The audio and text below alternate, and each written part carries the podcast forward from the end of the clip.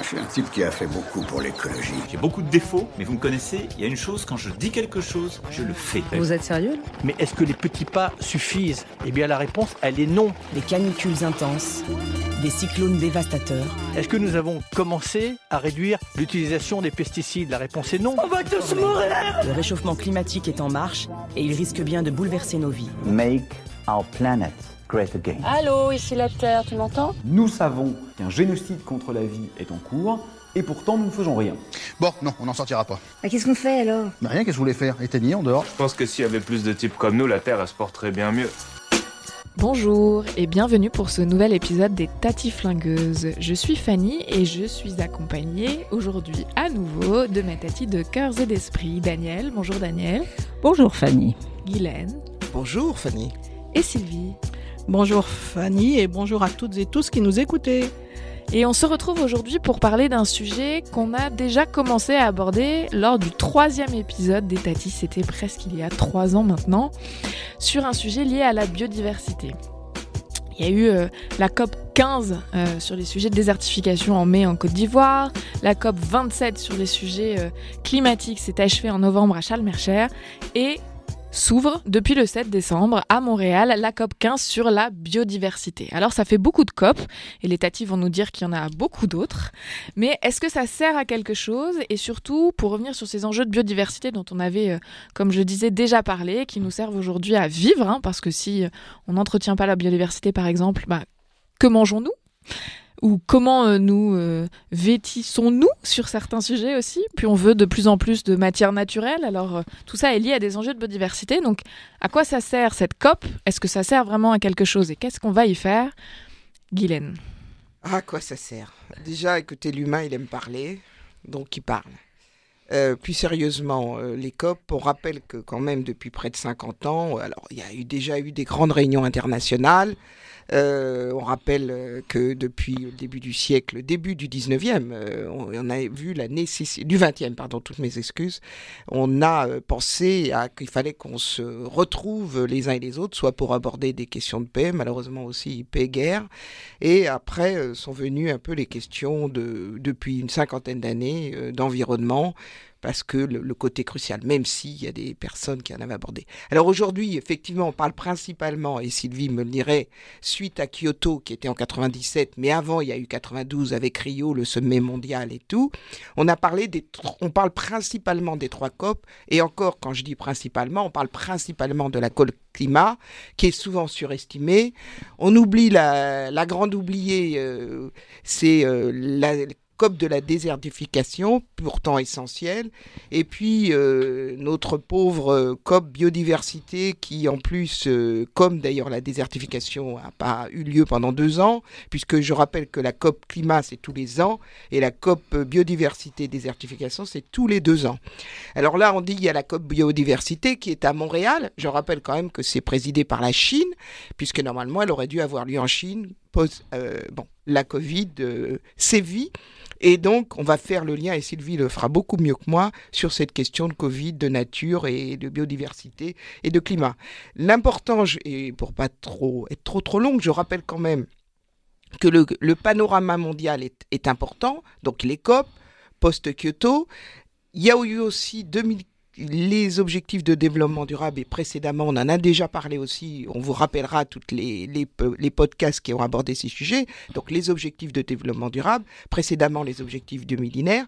Les objectifs du développement durable sont aussi importants puisqu'ils abordent aussi les questions de biodiversité, de climat, des océans, de la paix, de l'éducation. Il y en a 17. Je commence, certains d'entre vous et d'entre commencent, j'imagine, à les connaître. Et puis, au niveau européen, vous avez aussi sur les questions d'environnement. Je rappelle qu'on est aujourd'hui au huitième programme environnement, puisqu'il faut quand même rappeler que l'Europe consacre 30% de ses financements à la question des, des meilleures pratiques environnementales.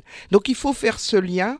Donc, on bavarde, on discute, ça avance très très lentement, mais surtout pour moi, qu'il faut vraiment avoir conscience, c'est qu'on est dans une approche globale et que les sujets biodiversité, désertification sont souvent, alors ça c'est mon point de vue, on n'est pas obligé de le partager, les grands oubliés parce que autant sur les questions du climat, Et on a vu dans les pays notamment occidentaux la marchandisation, c'est-à-dire la tonne de CO2 et le marché, le marché ETS et tout ça. Et par contre, sur la biodiversité, on oublie parce que c'est beaucoup de pays du Sud qui sont concernés.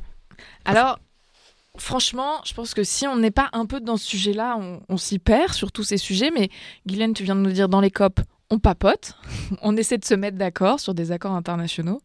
Euh, et lors de cette COP 15, alors euh, Sylvie, à Montréal, sur la biodiversité, de quoi on va parler? Alors peut-être euh, redéfinir ce que veut dire COP. COP, c'est Convention of Parties, c'est la réunion des pays qui ont signé et ratifié la Convention sur la diversité biologique, en l'occurrence pour celle-ci. Euh, un point important, euh, c'est que les États-Unis n'ont pas ratifié cette convention. Donc les États-Unis vont être présents, mais ils sont présents en tant qu'observateurs. Ils n'ont pas le droit de participer aux négociations. Euh, Ils ne, ils ne participent pas aux négociations. Point extrêmement important, parce que euh, on pourra en revenir sur la position américaine sur la question de la biodiversité. Deuxième point important euh, vis-à-vis du climat, c'est qu'effectivement, vous avez vu euh, que pour la COP climat, on a eu tous les chefs d'État de la planète qui ont défilé. Là, des bruits courts que un va venir, mais on ne sait pas lequel. Mais autrement, c'est pas du niveau des États, des, des chefs d'État. Donc ça donne aussi euh, une deuxième euh, une deuxième vision du sujet. Alors de quoi euh, de on va parler? Il y a plusieurs sujets. Celui dont que vous pouvez le plus trouver à l'intérieur des médias, c'est la question de la- les zones de protection. Donc euh, l'idée, c'est d'arriver à 30% de zones de protection, que ce soit euh, dans les mers euh, ou sur Terre. Pour rappel, avant cette COP, il y avait eu les, les objectifs d'Aichi, qui étaient 2010 à 2020, qui avaient décidé d'avoir 17%. Et on ne les a pas atteints. Et là, on vise 30%. Deuxième grand sujet, ça va être en particulier la question de l'agriculture et des pesticides. Euh, les fonds et les aides qui vont contre la biodiversité. Comment est-ce qu'on peut les réduire? Euh, La question aussi de comme pour le climat d'ailleurs, hein, puisque ça a été une des seules avancées de la COP climat, ça a été l'aide aux pays en voie de développement, c'est comment est-ce qu'on va apporter de l'aide aux pays en voie de développement sur cette question de, de la biodiversité? Voilà en, en gros les, les grands sujets qui vont être abordés à l'occasion de cette COP. Et l'idée, c'est d'avoir un schéma euh, d'ici à 2030. Alors, euh, comme tu viens de le dire, Sylvie, euh, les chefs d'État sont venus à la COP climat en Égypte. Ils viennent pas, ou peut-être un, à la COP sur les sujets de la diversité biologique. Est-ce qu'il y a vraiment, Daniel, toi qui viens de faire le numéro des 30 ans de valeurs vertes, est-ce qu'il y a vraiment une prise de conscience sur ce sujet?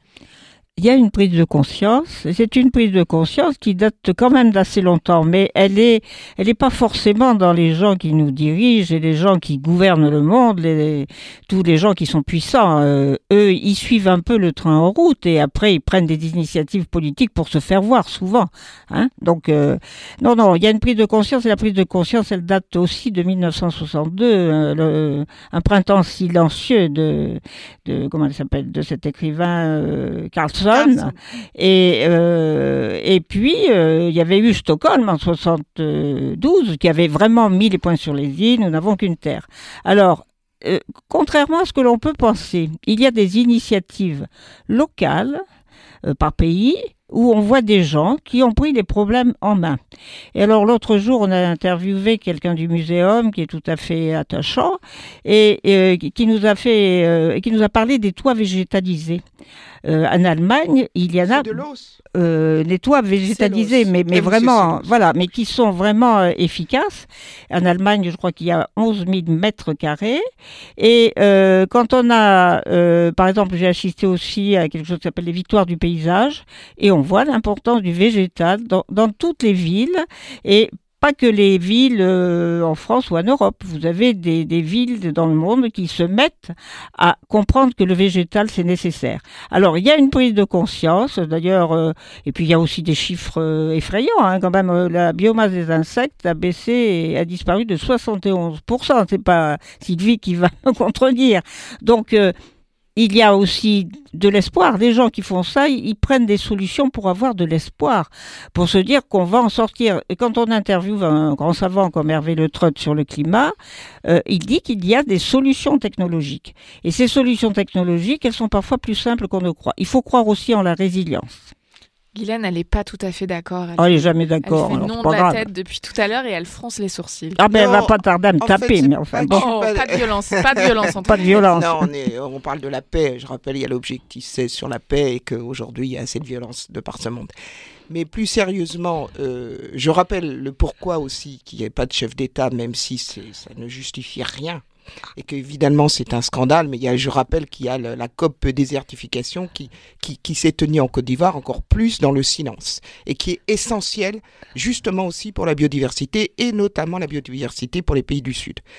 Mais là, euh, il n'y a pas de chef d'État parce que la Chine, qui normalement préside, qui préside euh, la COP qui est à Montréal, mais qui aurait dû être en Chine, étant donné que Xi Jinping ne vient pas, il n'est pas possible que d'autres chefs d'État soient présents. Donc voilà, j'explique. Alors bon, ça veut dire, vous voyez, cette gouvernance du monde, c'est un peu, euh, comme on dit, un peu n'importe quoi. Bon, euh, donc, mais ça fait rien. J'allais dire, c'est pas très grave. Ce qui nous importe, nous, c'est qu'on prenne des décisions et on voit sur le terrain, comme tu le dis très justement, euh, Daniel, et comme on le voit très justement dans plein de manifestations sur le terrain, qu'il y a des gens qui font des choses. Mais surtout, comme l'a dit Sylvie, il faut que les gens comprennent, et comme tu l'as dit, Fanny, l'importance de la biodiversité. C'est non seulement se nourrir, se vêtir, c'est partout. Et on, pense à notre ami Jacques Weber qui est parti trop tôt, qui avait beaucoup travaillé sur ces questions d'interdépendance et d'interaction euh, avec la, biodiversité. Bon, moi, j'aime pas, pas, parler des services rendus par la biodiversité. La biodiversité, elle existe, la nature existe, et nous sommes, nous faisons partie de cette nature, et nous devons prendre conscience de cette importance et faire prendre conscience aux citoyens et citoyennes et les entreprises. Alors les entreprises, tant qu'il faut qu'elles arrivent, et Sylvie, je laisserai en parler, arrivent à comptabiliser ces choses, ces aspects. Alors euh, on parle de capital naturel, euh, bon, capital, capital, capital naturel, capital humain. Bon, parlons juste que ces questions de ressources sont essentielles, sont essentielles de par le monde. Il y a des interdépendances et des interactions. On le voit toujours, tout le jour. On l'a vu avec la Covid et les problèmes de, médicaments, avec les zoonoses. On le voit euh, avec euh, la question du climat partout. Donc Sylvie va être beaucoup plus précise que moi, comme d'habitude. Mais c'est ces sujets-là et c'est faire prendre conscience que quand euh, on a un fruit, qu'on a un livre, qu'on a une table, que quand on se déplace, la biodiversité est là et qu'il faut en prendre soin.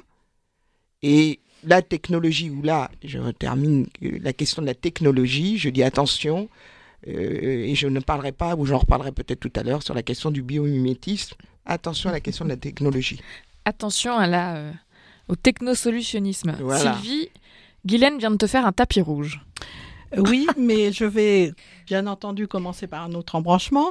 Euh, juste rappeler que la protection de la nature et de, ce qui s'appelait la nature, puisque la biodiversité, vous le savez, est un terme récent, n'est pas si récent que ça et de manière euh, assez surprenante, mais vous allez comprendre pourquoi, ça nous vient principalement des États-Unis. C'est-à-dire qu'à partir du moment où ils ont conquis tout le territoire, qu'ils en ont chassé les autochtones, ils se sont dit oh là, mais il y a une très belle nature et il faut la préserver. Et c'est comme ça que à la fin, à la moitié du 19e siècle, ils ont euh, commencé à réfléchir à la protection de la nature et euh, qu'ils ont créé le premier parc naturel en 1872, le, parc du Yellowstone. Et euh, donc ça a commencé par les États-Unis et vous allez voir que ça a continué vers le Canada, l'Afrique du Sud, l'Australie, dont d'autres pays dans lesquels des gens qui venaient de l'extérieur sont venus s'installer et du coup ont voulu protéger la nature qu'ils avaient trouvée une fois qu'ils en avaient malheureusement chassé euh, euh, ceux, qui, vivaient là. Et donc pour en revenir à la, question euh, de Guylaine sur le rapport entre l'homme et la nature, il y a plusieurs visions plusieurs manières de voir la nature.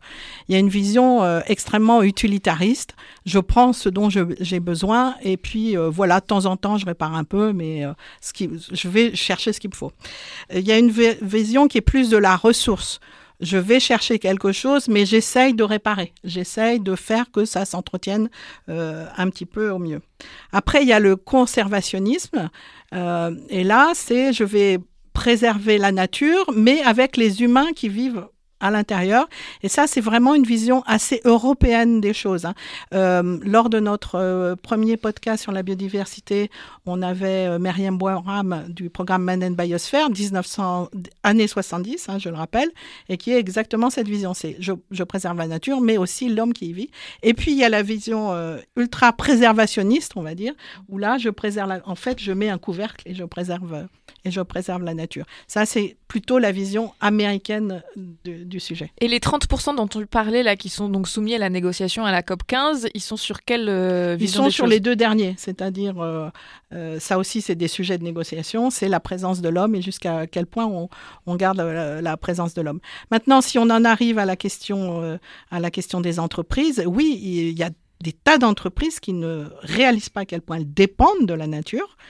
Euh, on pense beaucoup plus souvent à l'impact de l'entreprise sur la nature, bien sûr, mais je ne recite pas tout ce que euh, Guylaine a cité, mais il y a aussi de la culture, il y a aussi de, de l'imagination, de l'art, tout ça qui est initié, enfin qui vient de la contemplation de la nature, euh, des religions qui sont basées sur la nature. Donc c'est, ça, ça, va bien, bien, bien au-delà de simplement se poser la question de la ressource que j'utilise et comment je la protège.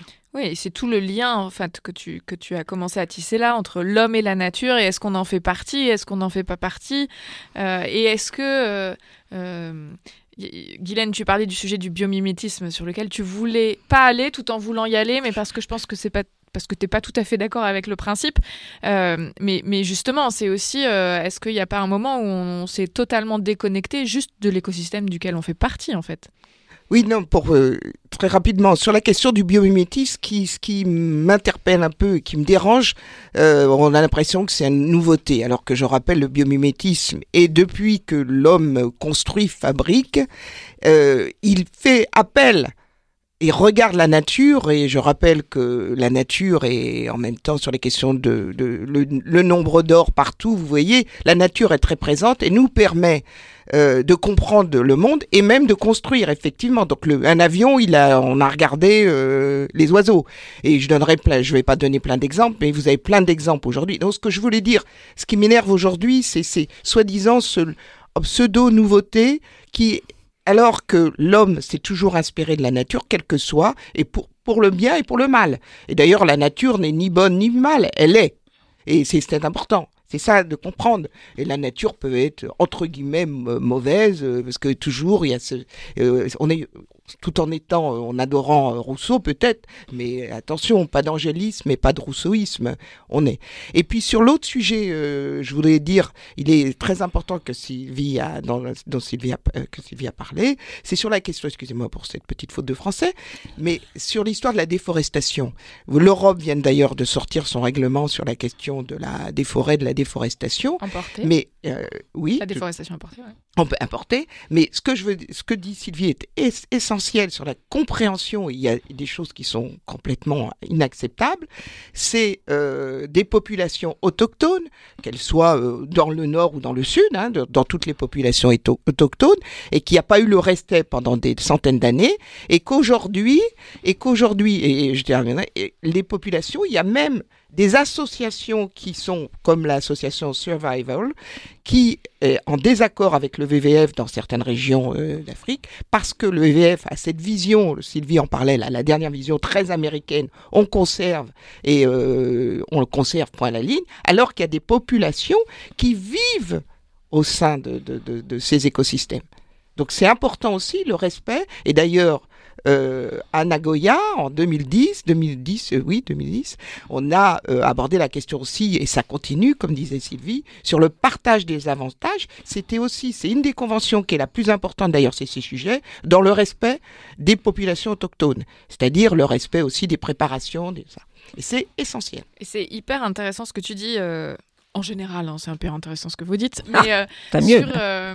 sur, sur, sur ce sujet des, des- En fait, moi, des, populations autochtones ou des, personnes qui étaient là avant que les colons arrivent, euh, et donc qui, qui vivaient sur ces terres, dans ce que tu dis, Sylvie, il y avait quelque chose de... euh, euh, on voit pas la nature chez nous et c'est quand on arrive dans un territoire qui n'est pas le nôtre qu'on se rend compte de sa beauté et qu'on veut la protéger. Je trouvais que c'était vraiment intéressant. Ce sujet du droit de la nature ou du droit, euh, euh, oui, du droit de la nature. on était avec Benjamin qui est derrière la console au Chili cet été, avec Sylvie aussi d'ailleurs, Euh, et on a pas mal suivi euh, le, le- oui, on a cramé du carbone. Désolée. Euh, mais c'était pour une bonne raison. Le seul voyage de l'année. Euh, c'était euh, c'était le, le- le- dans la proposition de constitution qui finalement n'a pas euh, été acceptée via le référendum, mais il y avait un enfin la nature avait des droits dans cette constitution. Il y a aujourd'hui euh, des ONG françaises qui euh, portent le sujet euh, de la place de la nature dans les conseils d'administration. Par exemple, notre affaire à tous avec un autre con- consortium d'ONG travaille sur ce sujet-là. Donc en fait, c'est intéressant comment on essaie de refaire revenir la nature qui est et de lui donner des droits et de lui donner une place en fait. Oui, ben la nature en ville, euh, elle se décline aussi euh, à travers des grandes décisions internationales, mais elle doit se décliner à l'échelon du territoire. Parce qu'à l'échelon du territoire, c'est le citoyen qui comprend et qui va poursuivre un peu euh, cet effort. Alors il y avait quelque chose de très original cette année au Congrès des maires. On a vu ressurgir un rôle de protecteur de la nature qui date depuis de très nombreuses années, qui est celui des gardes champêtres. Et le garde champêtre est donc un officier de police et il peut, euh, comment dirais-je, sanctionner des attaques ou des dégâts à, à la nature, à porter à la nature. Et c'était très intéressant parce qu'il y avait beaucoup de, c'était une sorte de forum, et il y avait beaucoup de maires qui disaient que c'était important pour eux. Mais il faut que le garde champêtre ait peut-être un statut différent puisque je crois que son statut date de plus de 100 et quelques années. Alors, autre chose que j'écoutais ce que disaient Guylaine et Sylvie, euh, j'ai entendu, mais j'ai pas toutes les précisions, j'ai entendu que l'Europe, euh, je crois que c'est l'Europe, euh, qui a voté un statut pour un fleuve. Un statut pour un fleuve qui devient euh, un bien commun et qui, de, qui, et qui a en autant d'a- Nouvelle-Zélande notamment, mais il y en a d'autres. Et on en discute aussi en France avec, euh, par exemple, euh, pour la Loire. euh, donc, il y a oui, mais eu c'était des associations. européen. Mais euh, il y a des débats sur le sujet, mais c'est fait déjà en Nouvelle-Zélande et en Amérique latine aussi. Euh, ils ont une, une entité, ils représentent une entité juridique comme une personne euh, humaine, voilà. Et ça, ça permettrait, ça permettrait d'avancer pas mal parce que euh, quand, alors là, je reviendrai à, à l'image de la nature dans tous les siècles. Quand euh, vous voyez, j'ai vu une fois une exposition magnifique sur le sur l'Égypte et on voyait le Nil qui a été un fleuve sacré qui donnait la vie et il y avait une statue qui représentait ce fleuve. Et ça, en écoutant cette information hier, j'ai été, je me suis dit, c'est quelque chose d'intéressant parce que les hommes s'emparent de l'eau et euh, mettent des barrages sur les fleuves et à ce moment-là, les populations peuvent entrer même dans des conflits guerriers. Donc euh, il faut partager le monde, nous en faisons partie et nous sommes la nature, nous aussi. C'est ça, c'est en fait une vision de la nature qui n'est pas juste un stock de ressources, mais euh, un- alors j'allais dire un être à part entière étant les mots qui me viennent, mais euh, c'est pas forcément être le bon mot, Guylaine. Tu tiquais un petit peu. La sur, conscience, la conscience de oui. l'univers.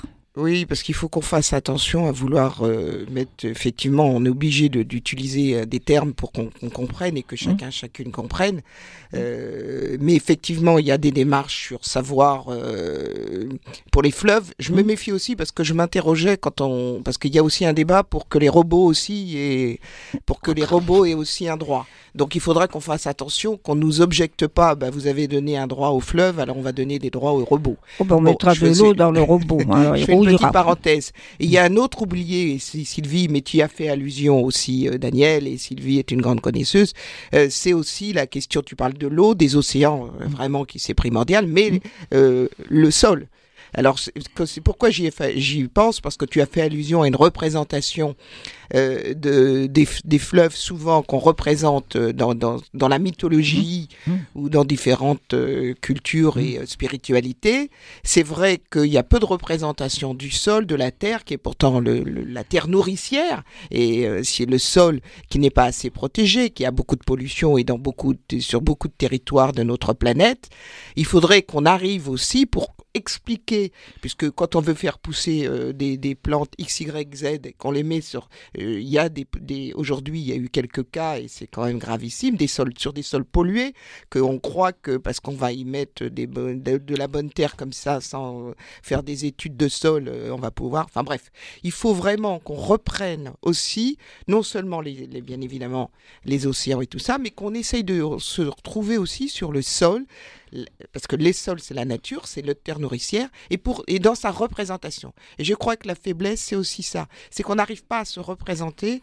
Euh, je sais que nous en parlions avec euh, euh, des écrivains qui essayent de réfléchir à ça, donc Eric Orsena, mais essayer cette représentation et on a Daniel Naon qui est un, grand un scientifique qui travaille beaucoup sur ces sujets-là. On a Marc-André euh. Marc-André Sellos, qui est un grand monsieur d'aujourd'hui aussi. Donc, c'est essayer de se retrouver sur ces questions de biodiversité mmh. et que montrer le lien essentiel. On parlait des liens, des interdépendances, des interactions et qu'on continue à, à, réfléchir et que le citoyen là, et citoyenne s'y consacre. Justement, on a l'habitude de finir nos épisodes des Tati Flingueuses avec euh, des, soit des choses à penser, soit des choses à faire, soit des initiatives à donner à, nos auditrices et à nos auditeurs. Alors, euh, quelques idées pour conclure, Sylvie? Alors, comme je voulais rebondir euh, sur la question des sols, qui est une question absolument euh, essentiel, d'autant plus qu'aujourd'hui, de plus en plus, le sol sert certes à nous nourrir, mais aussi maintenant à faire de l'énergie, mais, aussi à faire des ressources qui vont remplacer euh, le plastique. Essayez d'aller voir un mètre carré de sol, prenez euh, une pelle, creusez-le, regardez le nombre de lombriques, le nombre d'animaux qu'il qui y a dedans, allez étudier les sols et regardez si vous avez l'impression que votre sol est vivant. Et si votre sol est vivant, c'est magnifique parce qu'en plus, il pourra stocker du CO2. Magique. Oui, le carbone vivant est important, important. C'est pour ça qu'il ne faut pas parler de zéro carbone. Bon, bah, Guylaine, tu as pris le micro, vas-y, quelques ah mots. Oui, vas-y, juste, il ne faut pas parler justement du zéro carbone, il faut plutôt dire carbone fossile et, et, s'alerter sur le carbone vivant. Euh, voilà. Et, merci. Euh, tu rappelleras bien sûr euh, toutes nos notions, mais vraiment, j'en suis, je suis un peu ému parce que je cherche une représentation du sol. Si on termine là-dessus, qui est la représentation de la biodiversité, même si elle n'est pas exclusive. Et il faudrait que, si on a des artistes, on est dans un lieu qui s'appelle la Césure. Si des artistes veulent travailler là-dessus, ça serait super. Alors difficile de conclure après euh, une telle conclusion, mais euh, le sol, il faut le protéger et il faut peut-être le protéger. Je suis très terre à terre, moi. Euh, j'ai assisté donc à des, réunions de paysagistes qui ont cité le cas d'arbres centenaires qui ont été coupés pour mettre des fermes photovoltaïques. Alors euh, là, si on veut protéger le sol, c'est peut-être pas la solution. Ça peut se mettre sur des flancs de montagne où il n'y a pas de culture, mais couper des arbres. Donc il faut que chaque décision soit prise en se disant est-ce que c'est une bonne décision pour le futur ou est-ce que c'est une décision désastreuse? Alors souhaitons que ça soit une bonne décision de temps en temps. Voilà. Merci Daniel. Merci à toutes les trois. J'étais ravie de vous retrouver euh, aujourd'hui. Merci à Benjamin qui nous bravo, accueille. Bravo euh, Benjamin. Merci. Dans les locaux du média Le Moment. On a hâte de, voir ce que tout ça va donner. Euh, et j'espère vous retrouver bientôt aussi, vous trois les tatis et toutes nos auditrices et tous nos auditeurs. Au revoir. Bonne soirée. Les Tatis Flingueuses, le podcast qui ne vous prend pas pour des pommes.